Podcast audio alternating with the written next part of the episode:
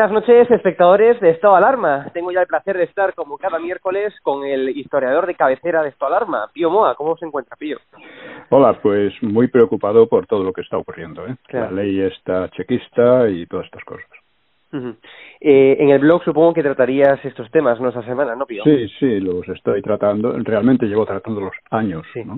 Sí. Pero, en fin, o sea, hace unos días, por ejemplo, escribí esto. Dice, ¿por qué necesitan una ley de memoria soviética? O chequista. Lo primero que hay que decir de la ley de memoria, que ahora rebautizan democrática, es que atenta gravemente contra las libertades de opinión, expresión, investigación y cátedra. Que la llamen de memoria democrática demuestra muy bien lo que entiende por democracia unos canallas, vamos, unos estafadores, que intentan además imponerla a la sociedad. ¿no? Al respecto, debemos preguntarnos por qué necesitan esta ley más de 80 años después de la guerra y más de 40 después de muerto Franco. Pues hay dos razones principales que hay que entender. En primer lugar, sus versiones sobre la guerra y el franquismo son tan manifiestamente falsas y han sido tan refutadas que necesitan protegerlas con una ley de tipo soviético, que amordace a la verdad. Y ellos saben que son versiones falsas, pues de otro modo no tendrían problema en someterlas a la investigación y al debate libres, como se hace en democracia, y como tratan de impedir a toda costa. Eh, en, segundo, en cierto modo yo he tenido un poco de culpa en esta ley, porque cuando empecé a publicar sobre la guerra civil, después de varios años de investigaciones en los archivos y demás, pues eh, claro, eh, me encontré que, todo lo que se decía era falso. Y inmediatamente encontré también que intentaban, todos estos eh, pseudohistoriadores, empezaron a pedir la censura, empezando por Tusell, que no era de izquierda precisamente, un democristiano, ¿no? empezando por Tusell y los demás, eh, tratando de, impedir que, que, lo que yo decía saliera a la luz. ¿no? Y esto al final les ha llevado hasta la memoria histórica porque nunca han podido rebatir nada de lo que yo escribí. ¿eh? En segundo lugar, y más importante, la necesitan porque con el ataque falsario al franquismo fundamentan sus políticas actuales. Unas políticas que casualmente están derivando hacia la descomposición de España y hacia el totalitarismo, tratando incluso de controlar los sentimientos de la gente. O sea, deben atacar al franquismo como cobertura para su programa político actual, que incluye la liquidación de la monarquía como símbolo de la unidad nacional y que además proviene del franquismo, y de paso la destrucción de las libertades, como estamos viendo, y un avance hacia la disgregación del país. Imaginemos un joven o no joven que no tiene idea sobre la guerra, sobre Franco y demás, y que sufre el bombardeo de la propaganda antifranquista. Si tiene dos dedos de frente, ha de preguntarse, quiénes son estos feroces enemigos de Franco 46 años después de su muerte. Y en cuanto se lo pregunta, descubre que son los etarras, los proetarras, los golpistas y separatistas de todo pelaje, los comunistas y el PSOE, el partido más corrupto de la historia de España con una larga historia criminal, también terrorista. ¿eh? Y también el PP, aunque el PP por razones distintas. El problema de la derecha española, como decía un catedrático, es que carece de formación histórica e ideológica, por lo que tiene que alimentarse de los desechos intelectuales de la izquierda. Y eso es algo que comprobamos a cada paso. Antifranquismo y canallería y corrupción política van tan juntos que ante este panorama una persona medianamente lista, de cualquier edad, ha de hacerse algunas preguntas elementales y buscar información por otra parte. Y ahora he hecho estos comentarios, porque claro, alguien me decía, Usted lleva denunciando desde hace muchos años y más que nadie la ley de memoria histórica, que ahora llaman democrática, y aparentemente sus denuncias no han servido de nada. Digo, bueno, algo ha servido, pero poco hasta el momento, ¿no? Es una ley chequista que ataca todas las libertades democráticas y que pretende imponer a la gente lo que debe pensar del pasado. Ahora sale el mangante del máster, me refiero a Casado, ¿eh? diciendo que la derogará cuando esté en el poder para sustituirlo por una ley de concordia. Bueno, este individuo no entiende que ni un gobierno ni un parlamento democrático pueden legislar sobre la historia ni sobre la concordia. la historia es completamente ajena a lo que ellos digan o dejen de decir, es una cosa objetiva que, que se va desarrollando en el tiempo, ¿no? Bueno, estas son ilusiones propias de gobiernos de tipo soviético. Y una ley de ese tipo de historia o de concordia debe ser ipso facto desobedecida por todo aquel que se considere demócrata, sin esperar a ningún cambio de gobierno. Lo que hacen es imponer la falsedad histórica por una ley totalitaria que llaman democrática o fomentar la discordia hablando de concordia. O sea, estos gobiernos que pretenden dictar los sentimientos de la gente, sean ustedes, eh, estén ustedes en concordia, sean buenos, eh, qué sé yo, cuidado con el delito de odio, todas estas cosas son algo que no ha existido hasta ahora. O sea, en general las tiranías han tratado de controlar o impedir el pensamiento, pero los sentimientos eso ya es, un avance, ¿no? Un avance hacia una tiranía peor, ¿no? Y esta ley, precisamente por eso, define a sus autores como estafadores y mafiosos, ¿eh? llamando democrático a lo que es todo lo contrario, o hablando de concordia cuando fomentan los odios. ¿no? Claro, aquí hay un problema y es que la desobediencia, que yo creo que es indispensable, pues puede costar la cárcel o fuertes multas. Como ellos son unos, unos chequistas, en definitiva, pues amenazan así. ¿no? Bueno, las izquierdas y separatistas han desafiado y desobedecido sistemáticamente muchas leyes, precisamente leyes legítimas. Así que hay que imitarles contra una ley ilegítima. No se puede esperar a que un partido como el PP llegue al poder y la derogue, cosa que no hará como no lo hizo antes, también lo prometió Rajoy, ¿no? Es más, lo primero son dos cosas. Recurrir esa ley ante los tribunales y acusar directamente al gobierno de delincuentes autor de ella, porque son delincuentes. Quienes eh, establecen una ley como esta son delincuentes y deben ir a la cárcel, porque atacan a las libertades de todos. Esto es muy importante porque cuando un gobierno se compone de mafiosos, como ocurre desde Zapatero, los jueces son la última barrera antes de recurrir a una drástica resistencia civil. Por eso, un objetivo clave del PSOE desde el principio ha sido corromper a los jueces para eliminar la independencia judicial. Ya lo dijo Alfonso Guerra, Montesquieu ha muerto. Era una declaración de golpe de Estado y no pasó nada.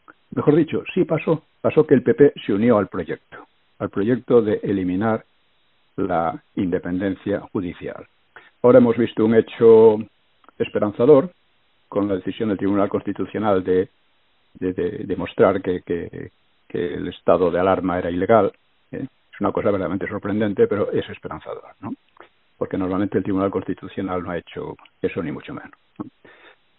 Claro que a los ojos de muchos el PP sigue siendo la única barrera posible frente a lo que está ocurriendo.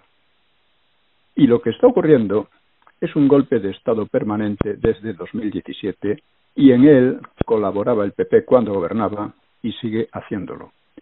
Siempre he dicho que el PP es más siniestro que sus socios o cómplices separatistas y socialistas. Por ejemplo, estos, por lo menos, han reivindicado a sus padres y abuelos, mientras que los señoritos mangantes del PP han escupido casi literalmente sobre las tumbas de los suyos, de los que libraron a España de la disgregación y la sovietización. Esto ya lo hizo Aznar en 2002 condenando el alzamiento del 18 de julio. O sea, es una miseria moral que sobrepasa y envuelve todas las miserias políticas es como la de los obispos fariseos colaborando en la profanación de la tumba de quien salvó a la iglesia del exterminio. Es algo que uno lo piensa un poco y dice, ¿cómo es posible? O sea, ¿a qué extremo de degradación moral se puede llegar? En fin, del PP hay que olvidarse. Mejor dicho, hay que denunciar sin tregua su miseria moral y su espíritu de traición. Hay otro problema aquí, que es el del rey. ¿Firmará el rey una ley tan abiertamente antidemocrática y anticonstitucional? Bueno, pues Recordemos, el emérito tuvo el cuajo de firmar la ley de memoria histórica que deslegitimaba la monarquía.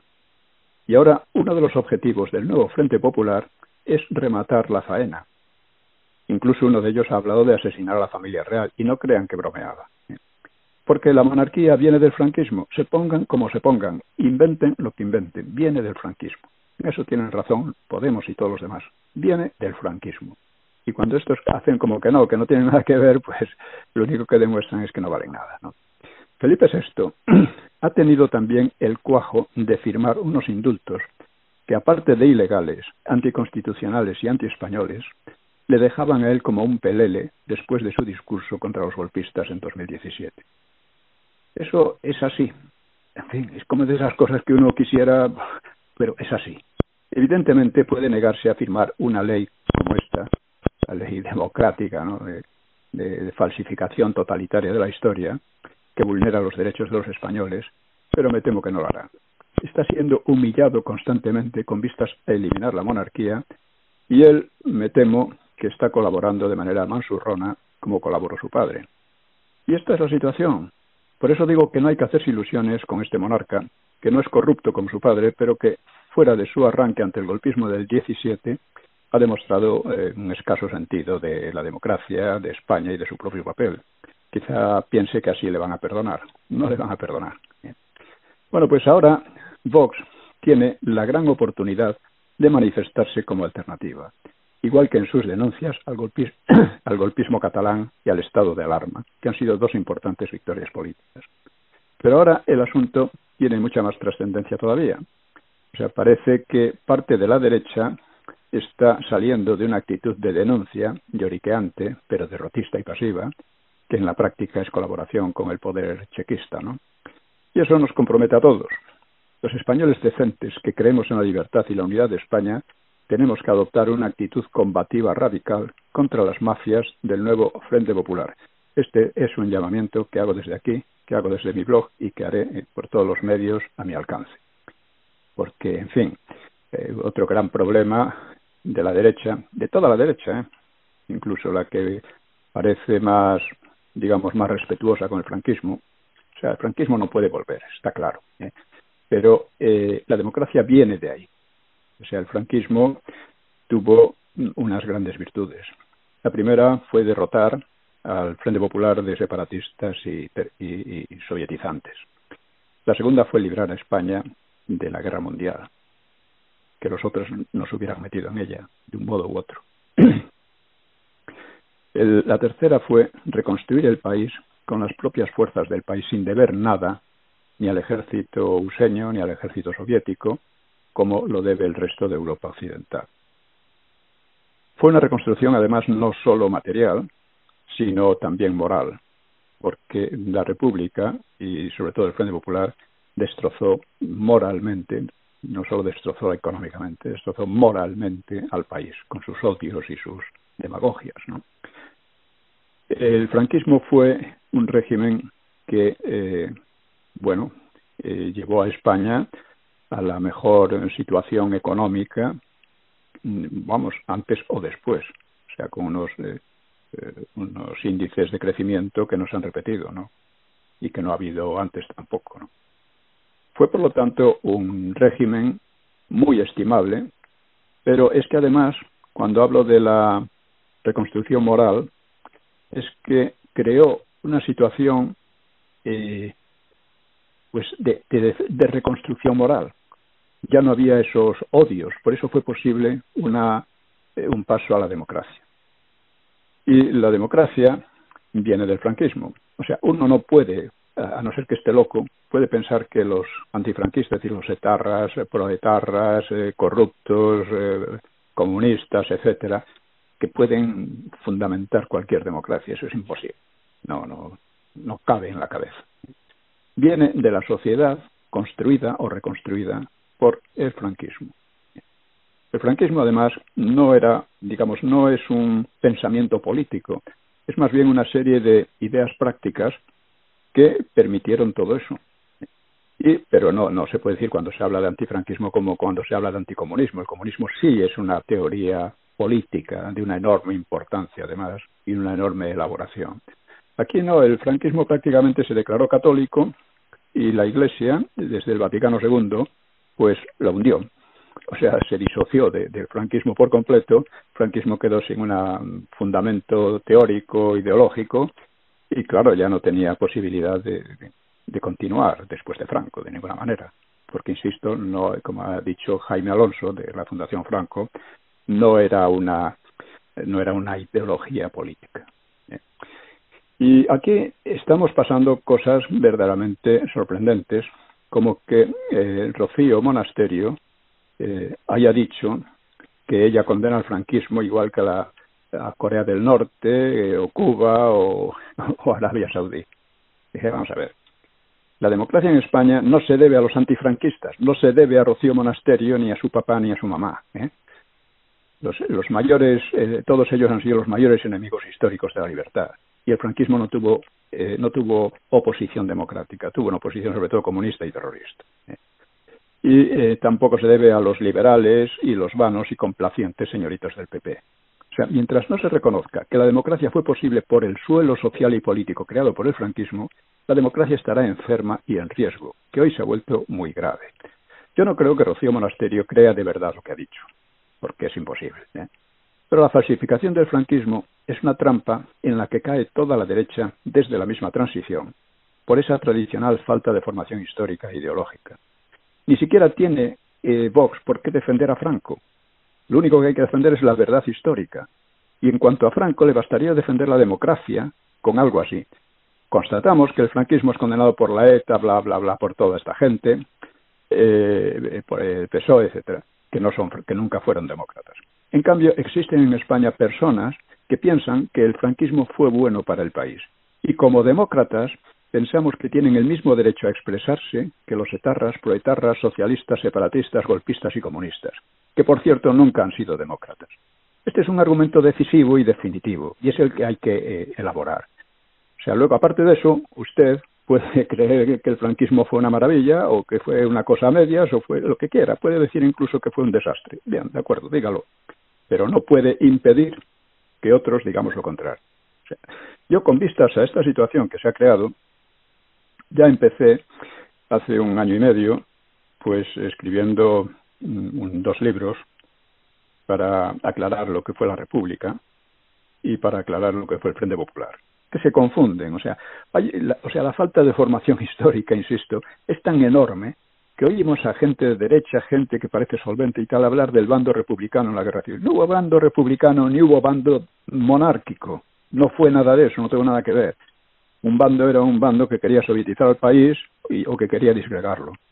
Y el otro era el que se oponía a ello. ¿eh? Y afortunadamente venció.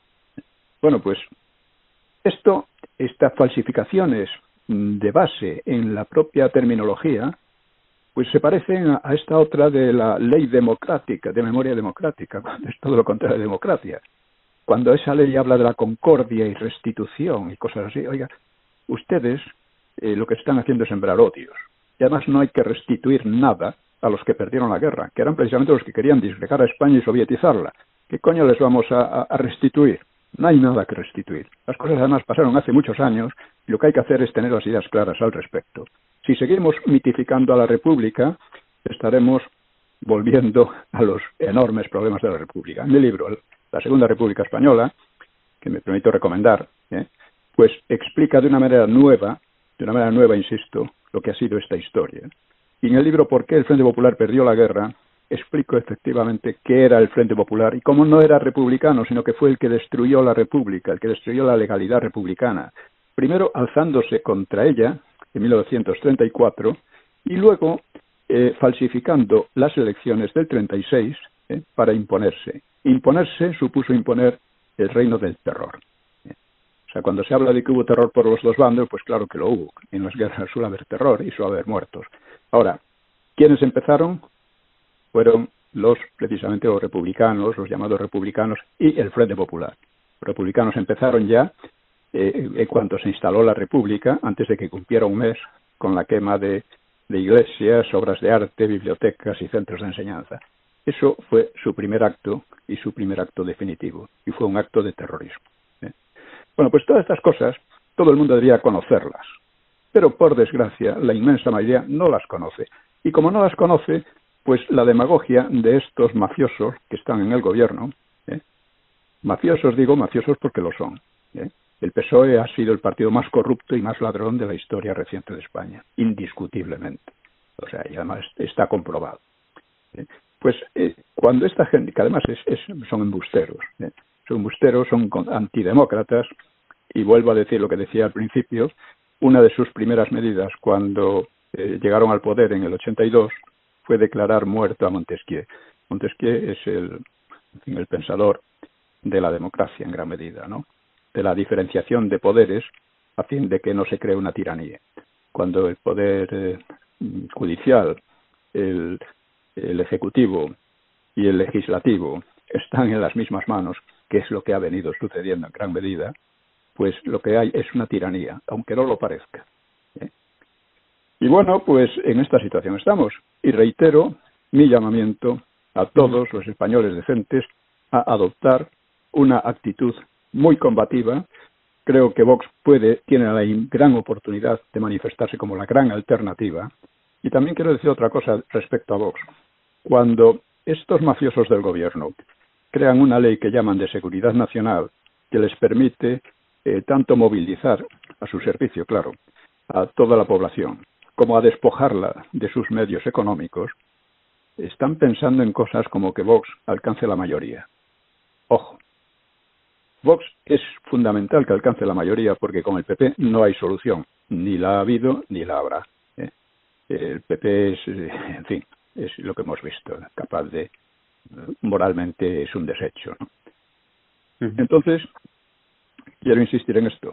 Eh, una actitud combativa que no sea solo apoyar a Vox cuando haya elecciones o aunque no las haya, sino inmediatamente apoyar el, los, el, recurso a los jueces, que ha habido, ya digo, dos, dos ocasiones eh, prometedoras, a pesar de la corrupción que han introducido en la judicatura los, los socialistas, ¿no?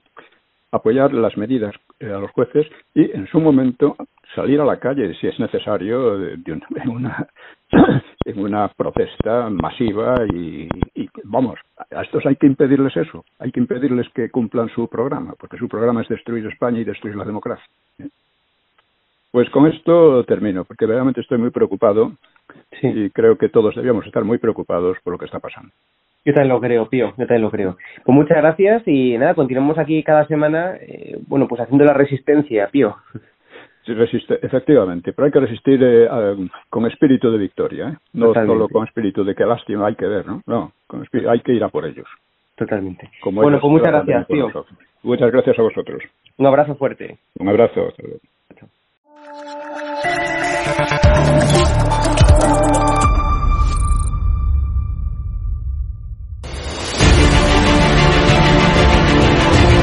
Preguntado, usted está siendo investigada por presunta administración desleal. Después es una vergüenza que la extrema derecha media... ¿Quién es la extrema derecha? Los que contratan...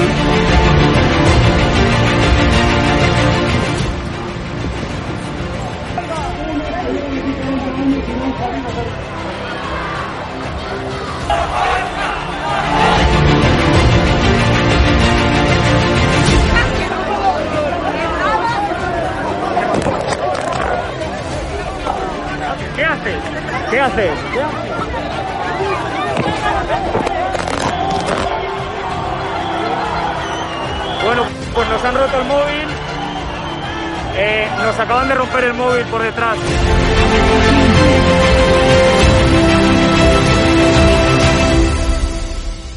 edatv.com, ¿vale? Pincháis aquí y ponéis los datos fundamentales. Y ahora, como veis, eh, nos pide que firmemos este contrato de suscripción, lo leéis con calma, por supuesto, y le dais a continuar. Y ahora nos pide que introduzcamos pues una contraseña y lo doy a continuar.